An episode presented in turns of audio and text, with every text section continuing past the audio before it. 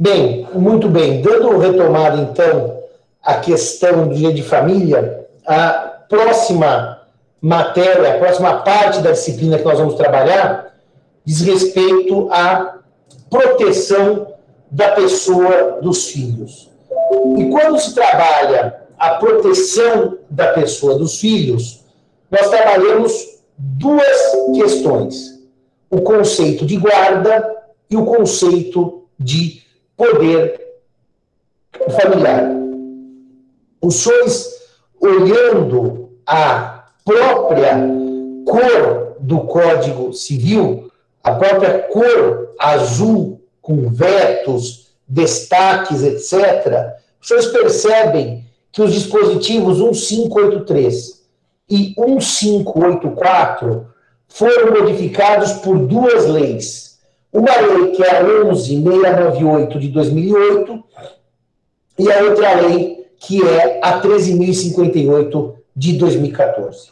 O código de 2014 tinha 11 anos de vigência e os dispositivos já tinham sido reformados por duas leis especiais diversas. Essa é a prova de que o Instituto, na verdade, da Guarda é, é um instituto mal cuidado pelo direito brasileiro. Eu diria para vocês que é um instituto é, que a doutrina judiou, abusou. A doutrina é, resolveu desenhá-lo ao prazer dos seus clientes. E o judiciário lê o que a gente escreve e aderiu ao chamado caos sistêmico. Caos sistêmico porque não há, não há uma orientação unívoca, adequada sobre os conceitos de guarda e de poder familiar. É, reparem que, quando o código define guarda compartilhada, ele fala por um erro, que já vou explicar qual foi, do legislador em responsabilização conjunta e o exercício de direitos e deveres do pai e da mãe. Como se os direitos do pai e da mãe dependessem da guarda compartilhada para que eles fossem exercidos como tais. A lei de 2008 faz uma confusão entre guarda guarda e poder familiar. Porque o poder familiar, bem definido pelo Código Civil, apesar das alterações da lei de 2014, ele implica várias questões que o código impropriamente trouxe para a guarda. Então vamos agora falar com calma sobre isso. O que é ter poder familiar. Quem tem poder familiar é o pai ou a mãe. Se o pai e a mãe, por exemplo, forem falecidos, a criança estará sob tutela, o menor estará sob tutela. Poder familiar é próprio do pai ou da mãe. Só eles têm poder familiar. E o que, que o poder familiar gera? O direito barra dever de dirigir-lhes a criação e a educação. Ou seja, escolher onde a criança estuda é atributo do poder familiar. Escolher que tipo de educação ela recebe, inclusive no sentido de educação religiosa, religião artística, educação artística, educação esportiva, se a criança come ou não doce, se a criança toma ou não refrigerante, se a criança estuda em período integral ou em período parcial. O poder familiar é que gera esse direito barra dever de dirigir-lhes a criação e educação.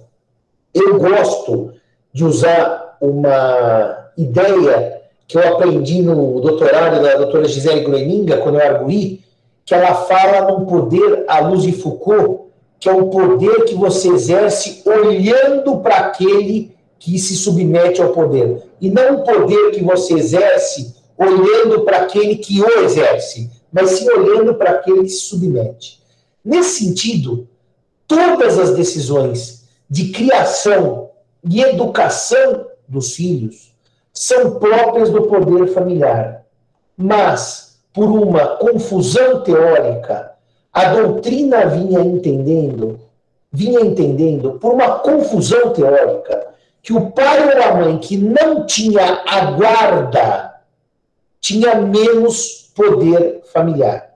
Isso é um equívoco.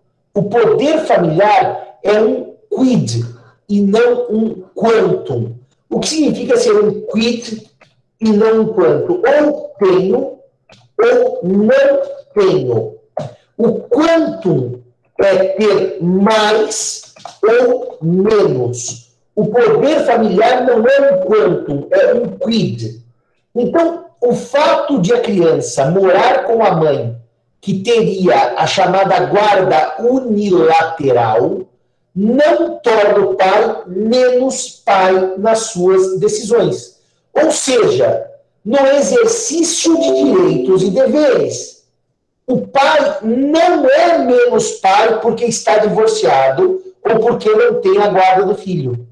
Ele continua tendo todos idênticos direitos e deveres por força do 1634. Inclusive, os pontos mais de tensão na vida forense, que são os pontos de criação e educação dos filhos. Reparem como, como o fato de os pais estarem divorciados ou os pais nunca terem se casado ou seja, aquela criança nunca conviveu com um casal conjugal, mas apenas com um casal parental, porque ambos são pais, não altera o direito de negar ou conceder autorização, consentimento para o casamento. Então, quer dizer, se meu pai está divorciado, eu tenho 16 anos e quero me casar, ele precisa concordar? Precisa. Por que, que ele, na mesma hipótese, para dirigir minha educação, ele também não ele tem menos direito porque ele se divorciou. Querem ver? Conceder ou negar autorização para viagem no exterior. Se os meus pais estão divorciados, ambos têm esse direito? Tem. Ambos. E por que, que dirigir-lhes a educação e a criação ele tem menos porque ele está divorciado? Então, na verdade, o que senhores têm que guardar é que poder familiar não se altera, não se altera em razão de quem tenha a guarda. Essa é a questão fulcral da compreensão de guarda e poder familiar. O problema é que na prática, o problema é que na prática, a doutrina andou escrevendo que porque a mãe tem guarda unilateral, ela teria também poder de decisão sobre a vida do filho, alijando o pai de certas decisões. Isso é um erro. O fato de a mãe ter a guarda unilateral, ela tem presença física do filho ou da filha em maior período do que o pai que não tenha a guarda. E tem o pai, o chamado direito de visita. Mas o fato de a criança ou adolescente estar sob a guarda unilateral da mãe não significa que o pai é menos pai. Não significa que o pai não tem que ser consultado nas decisões relativas à vida, criação e educação daquela filha como diz o Código Civil. Ou seja, o fato da criança morar com o pai ou com a mãe, residência, ou estar sob a guarda do pai ou da mãe, que é a companhia, não implica alteração do poder familiar. E não implica, portanto, redução no poder decisório de quem quer que seja. Ah, mas Simão, eu li a obra do professor XPTO, que eu não vou citar o nome, e ele diz que é na guarda, unila, é, na guarda compartilhada que há essa igualdade. Porque a lei diz que é na guarda compartilhada, sim, só que O problema é que o código não se lê um artigo pelo, eh, por si próprio, mas sim um artigo pelo outro.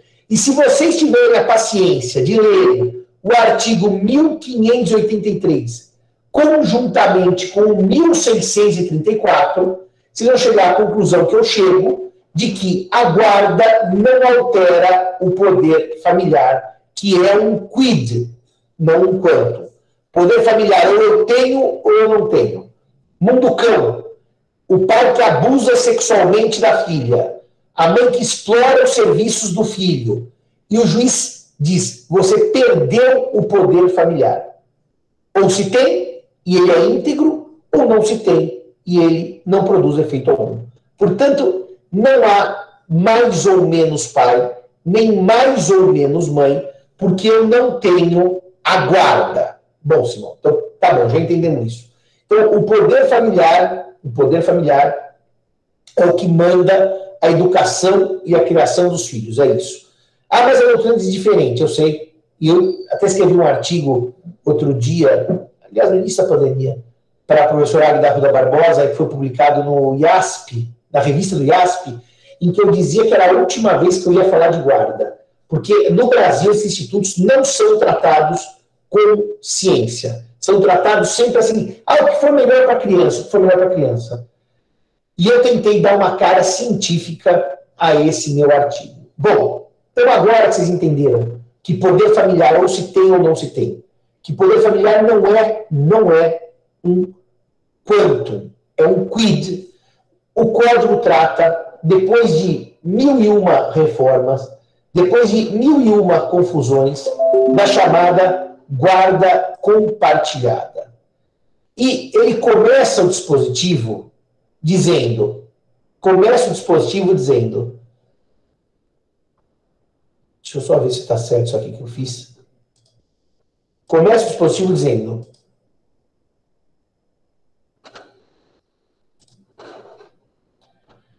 vamos lá.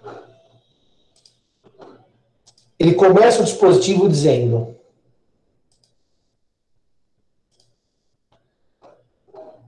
que beleza, que beleza.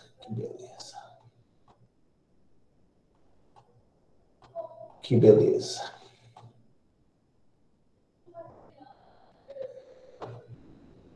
Só um minutinho.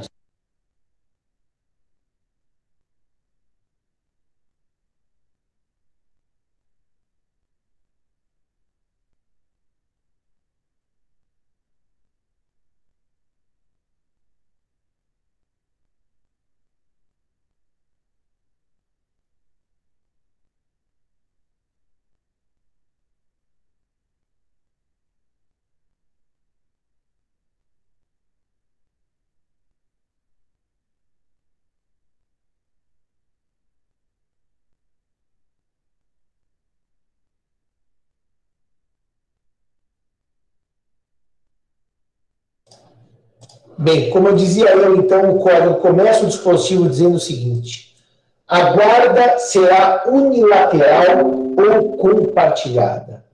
A doutrina sempre disse que existiam três tipos básicos de guarda. A unilateral, em que um dos pais tem a guarda e o outro só tem o direito de visitas, que normalmente é estabelecido de acordo com a idade, condições da criança, distância onde mora o pai e a mãe, mas basicamente ela funciona assim. A mãe tem a guarda unilateral e o pai visita a criança a cada duas semanas, retira na sexta, dorme sexta sábado com o pai e domingo a criança volta para a casa da mãe metade das férias com o pai, metade com a mãe, aniversário do pai com o pai, aniversário da mãe com a mãe, aniversário da criança, um ano com o pai, um ano com a mãe, é... Natal, normalmente passa o Natal com a mãe e o Ano Novo com o pai, e no ano seguinte se inverte. Essa costuma ser a guarda unilateral. A doutrina sempre a definiu assim. Depois nós temos chamar a guarda nidal. A guarda nidal é aquela em que a criança tem uma casa e os pais circulam. Os pais é que visitam a criança. A criança, portanto, ela é, fica num lugar só. E o pai é, e a mãe é que visitam essa criança. Esse filme que eu vou indicar para vocês é exatamente uma brincadeira sobre a guarda Nidal. Uma, um grupo de crianças que se rebela e resolve ficar numa só casa, que era a casa de uma senhora, é, a avó deles, e os pais que, se quiserem, que os visitem. Essa é chamada guarda Nidal. A criança tem uma única casa. É, esse filme aqui é um filme francês, C'est quoi cette famille? Mas também tem em português, eu assisti até em Portugal. É um filme bem, bem interessante. Depois saiu o 2, o 2 é bem mais pastelão, é bem menos interessante, mas é, o, o filme 1 um é bem, bem legal. Bom, a, o terceiro tipo de guarda é a chamada guarda alternada, em que a criança, o adolescente, tem duas casas. Normalmente, na chamada guarda alternada, a criança ou adolescente passa 15 dias na casa paterna e 15 dias na casa materna. Vezes, 30 dias na casa paterna e 30 dias na casa materna. Essa é a guarda alternada. Alternada. Bom, chegamos então à guarda compartilhada. Reparem que diz a lei que compreende-se por guarda unilateral atribuída a um só dos genitores ou alguém que o substitua. Notem que a guarda não é exclusiva do poder familiar. Eu posso ter uma criança sob a guarda da tia, sob a guarda da avó, sob a guarda da madrinha, do padrinho, sob a guarda de um amigo da família. Porque guarda não é exclusiva de quem tem poder familiar. Ou seja, o juiz pode tirar a criança da guarda paterna e materna e entregá-la à guarda de um amigo, de um conhecido, sempre levando em conta o instituto do melhor interesse da criança. Bom, e a guarda compartilhada, Simão? Segundo a lei, essa definição tragicômica, a guarda compartilhada, a guarda compartilhada é aquela responsabilização conjunta e exercício de direitos e deveres do pai e da mãe que não vivam sob o mesmo teto, concernentes ao poder familiar do filho, dos filhos comuns. No fundo, o que diz o legislador em 2008, a guarda compartilhada é sinônimo de poder familiar. Ou seja, ele chove no molhado, ele esvazia o conceito de guarda, reproduzindo o conceito de poder familiar.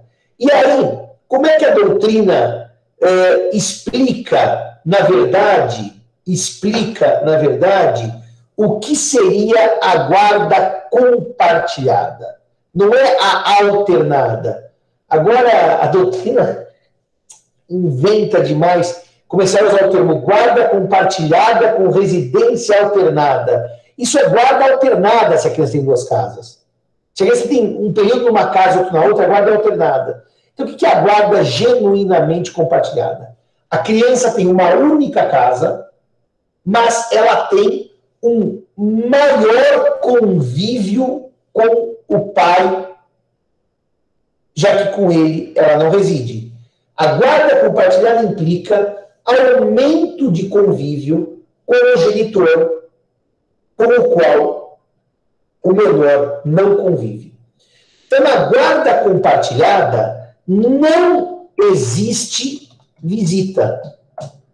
Não existe a ideia de pai de fim de semana, que só vê o filho a cada 15 dias.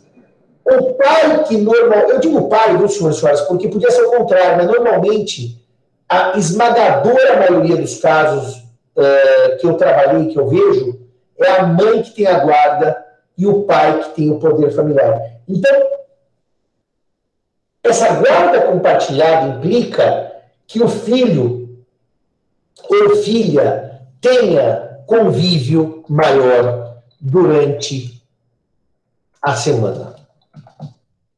Agora, uma guarda compartilhada genuína pressupõe que o pai. Sim, Aline. Em ambas as guardas, a poder familiar de ambos os pais. O pai não é menos pai por causa da espécie de guarda. Há relação entre a espécie de guarda e o poder familiar. São coisas que não dialogam.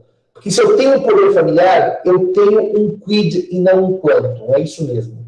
Mas reparem, o que é uma guarda genuinamente compartilhada? Uma guarda genuinamente compartilhada é aquela em que eu construo uma agenda semanal de acordo com as possibilidades do pai e da mãe para aumentar o convívio do menor com o pai, que seria o que tem direito de visita. Dá um exemplo, senão, do. A gente, quando faz guarda compartilhada por acordo, monta com o casal parental a agenda de compromissos de cada um deles e procura achar nessa agenda de compromissos os espaços para o convívio do menor.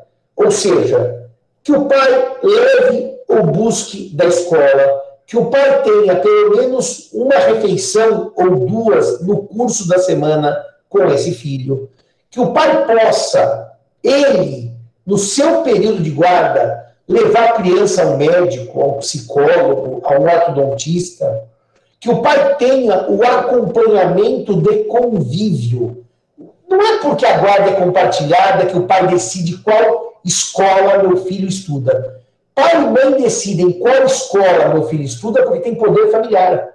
Agora, ajudar o filho na lição de casa, tirar dúvidas, ajudá-lo a produzir um trabalho, isto é que a guarda compartilhada permite. Porque se assim não fosse, a criança está indo no pai a cada 15 dias de fim de semana. O pai seria um verdadeiro estranho. É por isso que o parágrafo 2 do artigo 53 vai dizer que, na guarda compartilhada, o tempo de convívio com filhos deve ser dividido de forma equilibrada, com a mãe e com o pai, sempre tendo em vista as condições físicas e os interesses dos filhos. Porque, na verdade, existem situações em que se é impossível o compartilhamento de guarda. Por exemplo, pessoas que moram em cidades distintas e longe uma da outra.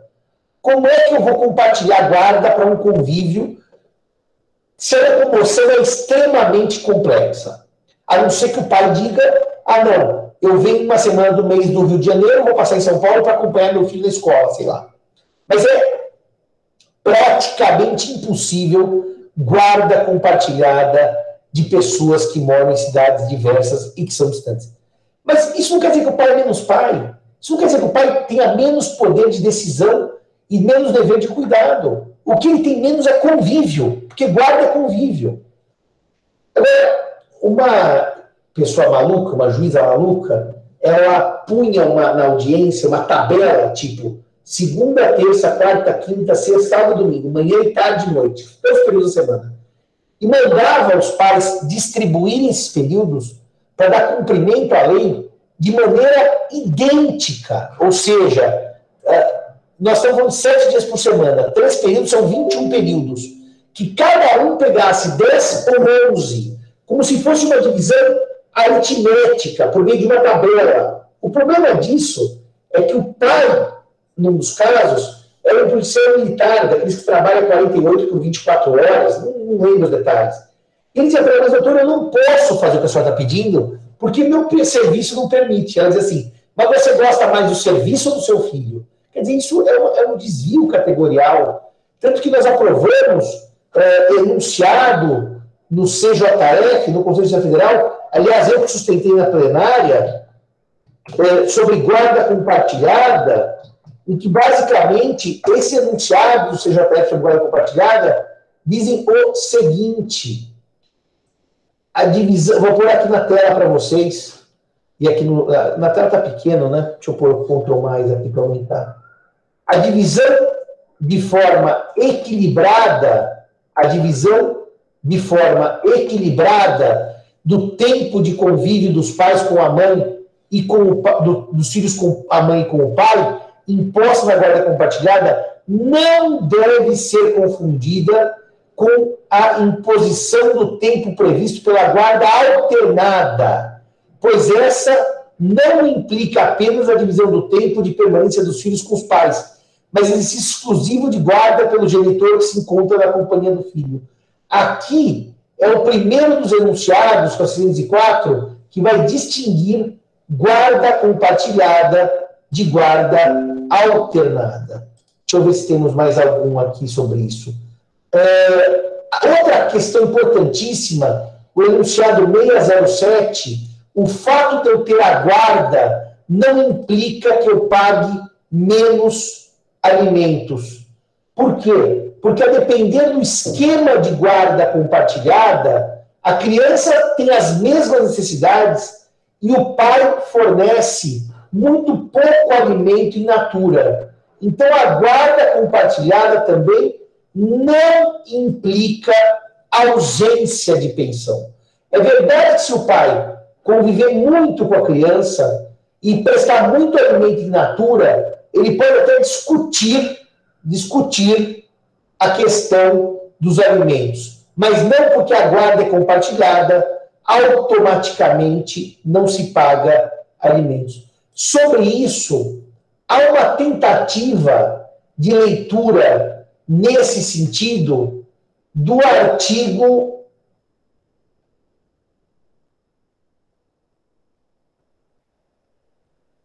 mil quinhentos